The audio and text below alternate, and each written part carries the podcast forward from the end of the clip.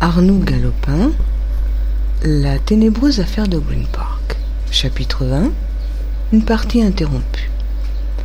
Comment je suis arrivé à mener à bien ce que l'on a appelé la ténébreuse affaire de Green Park? C'est bien simple. Je veux dire bien simple à raconter. Comme tout anglais de race, je suis méthodique, car j'estime qu'avec de la méthode, on arrive à une précision de mémoire extraordinaire et il faut de la mémoire pour exercer l'art si complexe du détective.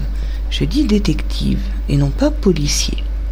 D'abord, je suis gentleman, fils de gentleman. Mon père, Arthur Edgar Dixon, était un des farmers les plus honorablement connus de l'Ouest australien. Le policier, lui, n'est jamais un gentleman, et c'est presque toujours un mauvais détective, car il manque précisément de ce qui fait notre force à nous, la méthode. La méthode ne s'apprend pas. Chacun se crée la sienne suivant ses aptitudes ou la disposition de son esprit. Le policier subalterne applique servilement les procédés qu'il tient de son supérieur, celui-ci s'incline lui-même devant les avis de son chef, lequel, à son tour, s'en rapporte au sien, et ainsi de suite en remontant la hiérarchie jusqu'au Lord Chief de justice. De sorte qu'il n'y a dans tout un royaume qu'une façon d'instruire officiellement toutes les affaires criminelles, quant à chacune d'elles devrait au contraire correspondre un tour de main particulier, inspiré de l'analyse de l'affaire elle-même. Aussi, les policiers officiels n'aboutissent-ils en général à rien et ont-ils recours à nous en désespoir de cause? C'est ce qui arriva précisément pour le crime de Green Park. Je viens au fait. Par une chaude après-midi de juillet, je me trouvais chez moi, dans ma maison de Broadwest, en compagnie de quelques intimes. Michael Perkins, un ami de collège, Gilbert Crawford, le millionnaire, mon voisin de campagne, et la délicieuse Miss Edith. Je n'ai pas à présenter cette demoiselle, je ne suis pas romancier. Ce qu'il y a plus d'intérêt à retenir, c'est que c'était un dimanche et que nous faisions à quatre une partie de scoring. Ce point mérite qu'on s'y arrête parce qu'il fixe pour moi le début de ce récit. C'est, si l'on veut, le petit coup de pouce qui fait se déclencher automatiquement dans ma mémoire méthodique une suite de tableautins pareils à des épreuves cinématographiques et composant à eux seuls le drame visuel que j'ai classé dans ma troisième circonvolution frontale sous l'affiche Green Park. Nous jouions donc au scoring et M. Crawford, le millionnaire, venait d'abattre le 10 de trèfle quand à ce moment même, mon vieux Jim frappa trois petits coups à la porte du salon. Fille, encore la lampe s'écria Michael Perkins en jetant rageusement ses cartes sur la table, et cela juste à la minute où le jeu devenait intéressant. C'est à croire que le diable a le scoring en aversion. Pas le diable, fis-je en me levant, mais sans doute Pi. Ramassez votre jeu, Perkins. Je n'en ai peut-être pas pour bien longtemps. Sur ces mots, je tirai ma montre qui est un bon chronomètre de fabrication anglaise et j'ajoutai Notre ami Crawford vient d'abattre une carte.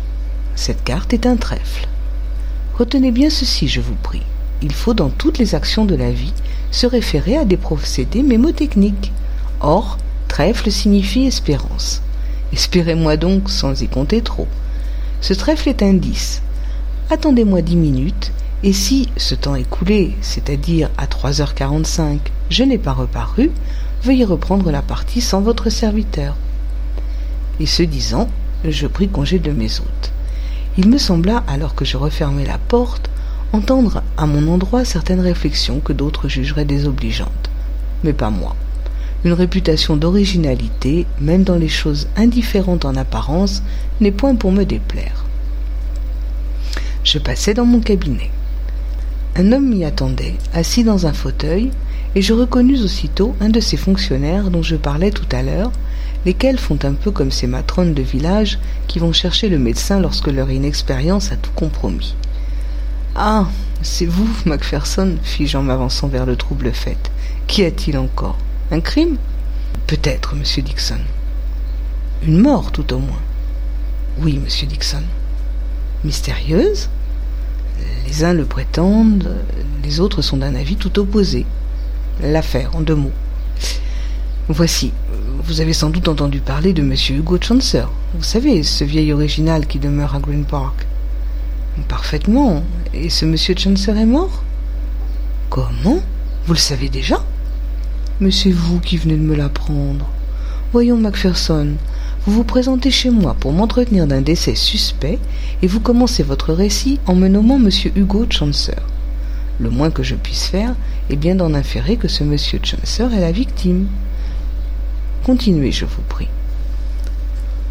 En effet, M. Chancer a été trouvé mort ce matin dans son cabinet de travail. Nous avions d'abord, le Chief Inspector Bailey et moi, conclu à un décès naturel, lorsqu'une femme de chambre est venue faire une déposition qui a tout embrouillé. Katie, c'est le nom de cette fille, prétend avoir entendu vers minuit des cris d'appel partant du bureau de son maître. Elle affirme même avoir vu, à la lueur de la lune, un homme qui escaladait le mur du parc. Tout cela est bien étrange, et je vous avouerai que pour ma part, je n'en crois pas un mot. Et sur quoi vous fondez-vous, Macpherson, pour rejeter a priori les déclarations de cette Katie? Sur quoi Mais by God, sur mon expérience d'abord et ensuite sur mon enquête. Pour arriver jusqu'à M. Chancer, nous avons été obligés, Bailey et moi, d'enfoncer la porte de son cabinet qui était fermée en dedans par un solide verrou d'acier. Une autre porte était également cadenassée. Quant aux fenêtres, elles étaient toutes hermétiquement closes. Pour moi, voyez-vous, M. Chancer, qui était très gros et très rouge, est mort d'une congestion.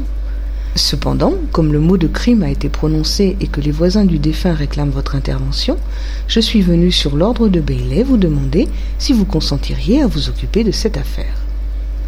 Je fis un signe de tête affirmatif. L'aventure m'intéressait.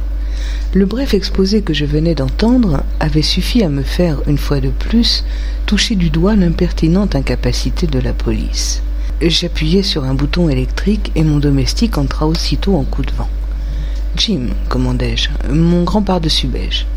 Par cette chaleur, monsieur Dixon M'avez-vous compris, Jim? Depuis quand faut-il vous répéter un ordre? Jim s'éclipsa derrière la porte et reparut bientôt avec mon overcoat. En route, dis-je à Macpherson. Nous descendîmes et j'aperçus, stationnant devant la maison, un hansom dans lequel se trouvait le Chief Inspector Bailey. Ce fonctionnaire avait craint sans doute de compromettre le bon renom de son administration en venant lui-même implorer le secours d'un amateur, et il m'avait dépêché son secrétaire. Bonjour, monsieur Dixon, dit-il d'un air froid. Bonjour, Bailey.